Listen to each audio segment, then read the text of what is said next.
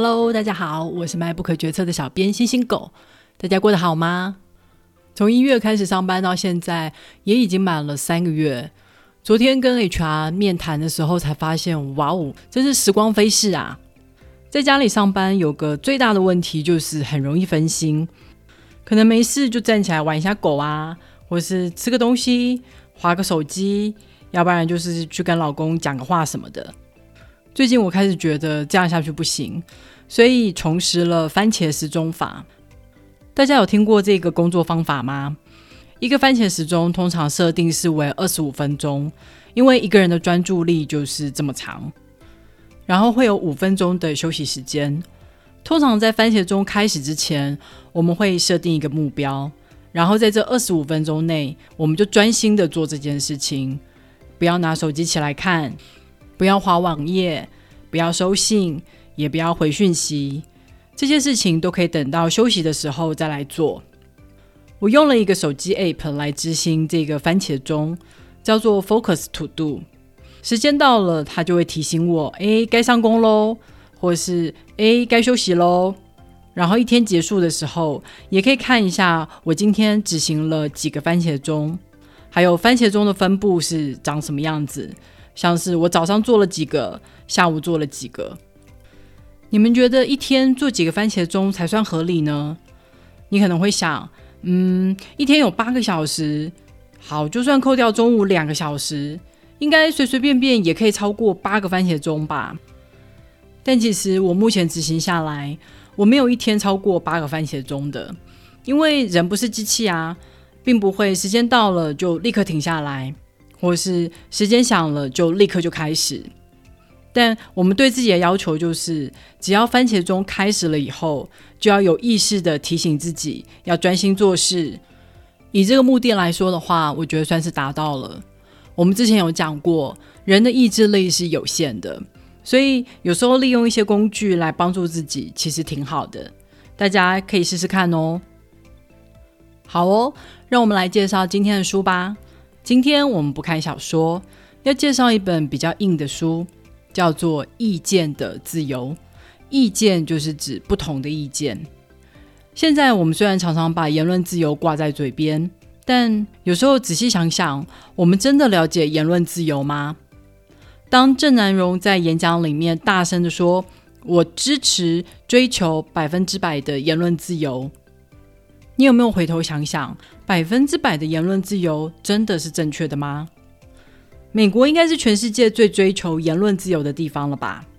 它是第一个把言论自由写进宪法的国家，也就是我们熟知的宪法修正条文第一条：人民有言论、出版跟新闻的自由，政府不可以任意的限制或是剥夺。听起来超级高大上的，对吧？但这段文字到底是在讲什么样的内容呢？《意见的自由》这本书就是在讲这条法律的历史。因为宪法它充其量就是一段文字，但这段文字究竟为法律设下了什么界限，是每一届的大法官去赋予它意义。言论自由这四个字的内涵，其实也一直随着时代在变化。就让我们跟着作者的脚步，一起来重新思考言论自由到底是什么吧。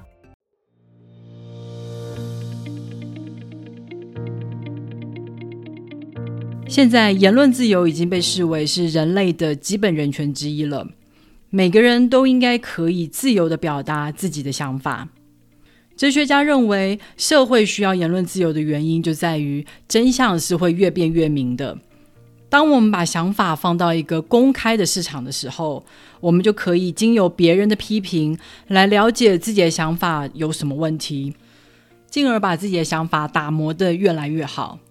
而在这个公开的市场上，好的想法会被追捧，坏的想法则会被淘汰。有的时候，有的想法在这个时代是错的，但到了下个时代，可能又会重新被人认识它的价值。所以，在这个言论的市场上，我们不仅应该要开放符合时代的言论，那些不符合时代、被人讨厌的言论，也应该享有同等的自由。所以才有那句耳熟能详的名言呢：“我虽然不赞同你说的话，但是我却要誓死捍卫你说这句话的权利。而对于一个民主国家来讲，言论自由更是至为关键的核心条件。因为民主讲究的就是每个人民都可以自由的参与政治，而要参与政治，人民就必须要有足够的资讯。有了言论自由，人民才可以公开的发表政治评论，去抗议那些不合适的政策，而媒体也才可以批评还有监督政府。各方的观点可以在未经审查的状态下放到台面上公开的来讨论，人民有机会选择最适合的政党。但是如果今天当权者他操控了言论，隐瞒了讯息，或是拒绝任何的批评，人民他就没有机会去做出最佳选择，民主也就变得虚有其表、摇摇欲坠了。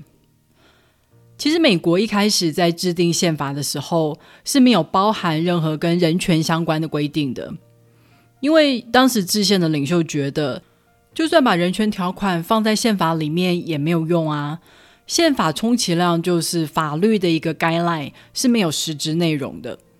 但杰弗逊，也就是那提出独立宣言的国父表示，人权条款入宪。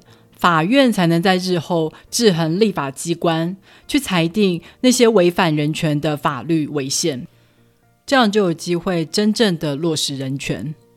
所以在一七九二年的时候，美国通过了宪法第一条修正案，人民有言论、出版跟新闻的自由，政府不可以任意的限制或是剥夺。但是这个时代的言论自由其实定义非常的狭窄。它仅仅只是排除了事前限制，也就是说，人民他不需要去取得许可才可以发表言论。但是在言论发表之后，政府仍然可以用各种诽谤啦、煽动等罪名来控告这些发表言论的人。虽然大法官他立下了一个判决的准则，表示说，只有在言论有明显且立即的危险的时候，罪名才成立。但是，什么叫做明显且立即的危险的裁量权，还是在法院。例如，在世界大战期间，只要发表反战的言论，就会被视为有明显且立即的危险，而被判有罪。所以，人民还是没有办法自由的去批评政府。直到一九六四年的苏利文案，言论自由才真正的挣脱了枷锁。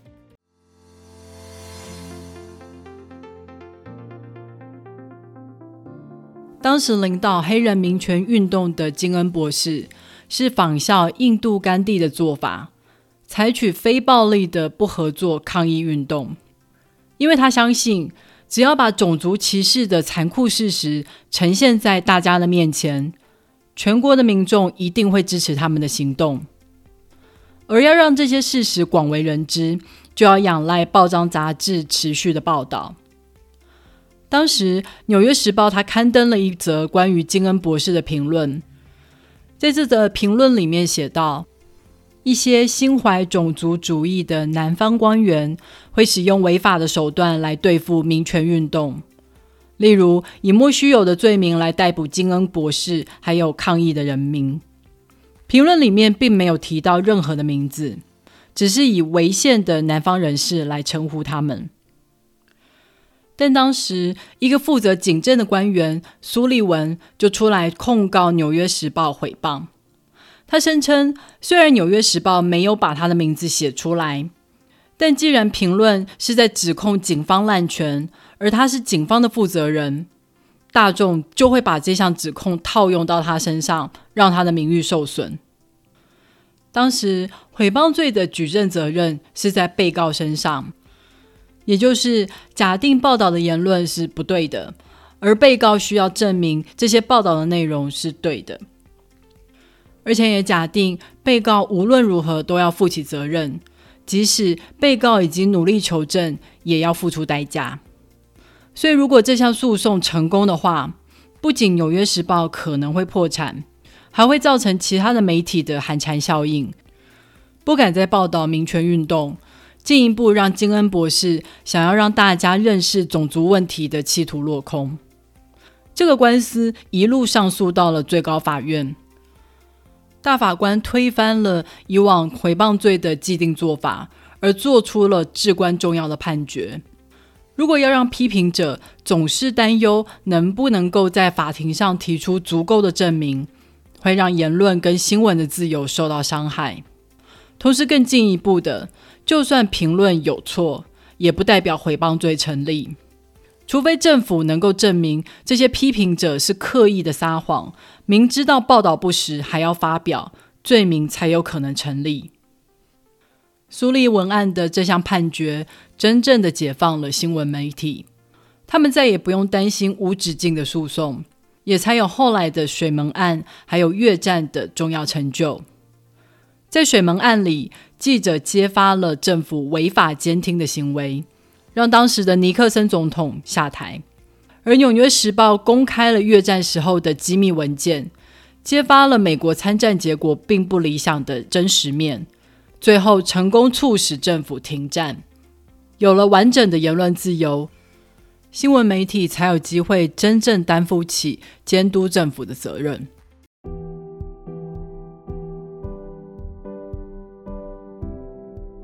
但是，言论自由不是无边无际。当言论自由跟其他权利冲突的时候，哪项权利比较重要？例如说，隐私权好了。如果因为媒体报道让当事人不想曝光的隐私摊在了阳光下，例如公开强暴受害者的姓名，是否能够向媒体请求赔偿呢？甚至是曝露了不实的隐私，例如明明他就没有小孩，但是却被媒体绘声绘影的报道隐藏了一个私生子在国外，那么他可以去禁止媒体报道吗？在大部分的判决里面。很明显的言论自由都占了上风，即使是新山色的狗仔八卦报道，一样在言论自由的保护伞下面。这些报道会进到市场，受到大众的公平。如果大众不喜欢这些夸大不实的报道，自然就会遭到淘汰。但是如果大众继续不以为意的去点击这些报道，这些报道自然就会层出不穷。这不是法院可以杀得死的，所以多数法官都倾向去保护新闻媒体能够报道公众感兴趣的议题的这项自由。有少数法官提出了不同的见解，他们表示，其实保护隐私权不只是在保护不受外界干扰的权利，其实也是在保护言论自由。如果我们私下谈话的内容可能被公开，那么我们可能就不敢自在的畅所欲言，也就表示我们的言论自由其实被伤害了。不过，相较于法律能够提供的保护，隐私权更需要的是每个人正确的认知。我们应该要了解到，每一个人在公领域跟私领域本来就会不一样，所以当我们看到某某人在私下完全不一样的报道的时候，我们先不要建立欣喜，忙着批评，而是要异地而处的去想象一下他的私领域是如何被粗暴的对待。同时，也要知道，在这个社会里面，已经没有真正的私领域。即使你认为是在私下，也不要口不择言，随便胡说八道。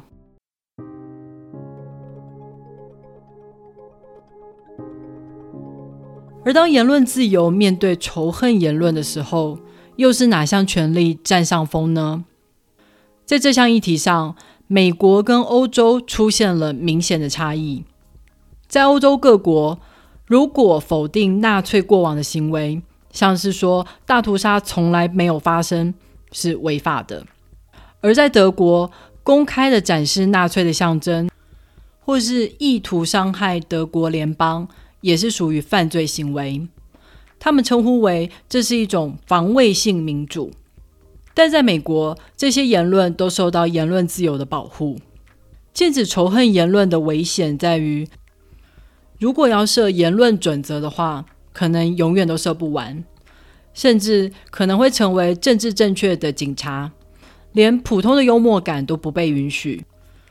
过去有一段时间，史丹佛大学规定。任何基于个人的性别、种族、肤色、生理障碍、宗教、性倾向、民族予以侮辱的言论都应该被禁止。后来又在上述的禁止项目中加上了年龄、婚姻状态、退伍身份，甚至还有学生想要加入国籍、艾滋病感染、政治信念，还有怀孕等等。最后因为实在是太荒谬了，所以这个关于言论准则的规定就被废除了。美国过去的大法官都认为。这些鼓吹仇恨的言论没有明显且立即的危险，而且他们相信这些极端的言论是没有市场的，只要把它放到公众的讨论里面，就会遭到淘汰。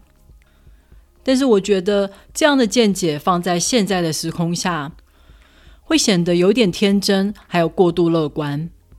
相较于威权体制，民主体制下面可以享有言论自由。但如果对于这些鼓吹独裁、瞧不起民主的言论都是无限度包容的话，难道不会造成劣币驱逐良币，让门户大开，最后反而伤害了民主吗？现在在台湾，只要一出西门町捷运站，就会看到五星旗到处飘扬，而统促党也是公开的支持中华人民共和国武力统一台湾。台湾是否应该要学习欧洲的防卫式民主，对于言论自由设一道防火墙呢？但是这又让我想到另外一个问题：通常对言论设限都会造成一个现象，人们对于这些议题会变得模糊陌生，反而忘了当初真正让我们警惕的内容，只留下一个空洞的反应。例如，去年有个新闻是学生指控一个美国教授在课堂上讲出了 N word，也就是代表种族歧视的 Negro。但其实教授他在讲的是中文的那个，但是听起来就像 N word。即使教授解释说他不是在讲种族歧视的那个字，他还是被停了教职。这在我们这些听得懂中文的人来说。真的觉得太可笑了吧？原本禁止 N word 是要去禁止种族歧视的问题，结果种族歧视不但继续存在，还扩大了范围。就算你不是讲英文也不行哦。嗯，这就有点本末倒置了，对吧？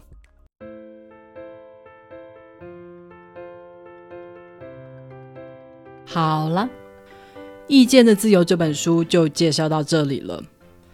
在读这本书的时候，你很难不被这些追求真理、有勇气做出改变的大法官给感动，因为他们的勇气，才有办法让言论自由的法律与时俱进。只不过最近美国的风向变得很奇怪，让我感觉到的不是言论自由，而是各种要求政治正确的无限上纲，例如。最近有个甜甜圈公司，为了鼓励大家去打疫苗，所以发起了一个活动，打过疫苗的人可以到店里领免费的甜甜圈。结果就遭到民众的抗议，表示这样的言论是在歧视不想打疫苗或是没有办法打疫苗的人。最后，甜甜圈公司只好出来道歉，并且表示只要在活动期间，不管有没有打疫苗，都可以来店里领免费的甜甜圈。或是说，在 B O M 运动期间，有人出来讲说每一个人的命都很重要，结果就被攻击了，因为他这样说的意思，好像是在说，不是只有你们黑人的命比较重要，好不好？这种言论有嘲笑跟抵制 B O M 运动的嫌疑。现在的社会也会常常要求谁谁谁要出来表态，如果他不表态，就要抵制他。以前的言论自由是在追求说出来的自由，现在我倒觉得言论自由变成要有不说的自由。生活在这个社会真的是很辛苦啊！当初设立言论自由的法律是要保护人民不受政府的限制，可以享有言论的自由。但是到了现在这个时代，却是人民互相开始言论审查，这个时候又该怎么办呢？如果你喜欢今天介绍的书的话，别忘了透过 MyBook 决策的导购链接来购买这本书，网址是 triple w 点 mybook 点 tw。也别忘了去 Apple Podcast、Spotify、First Story 跟 YouTube 上面订阅 MyBook 决策哦。你的订阅跟留言就是对我最好的动力。那么我们下个礼拜再会喽，拜。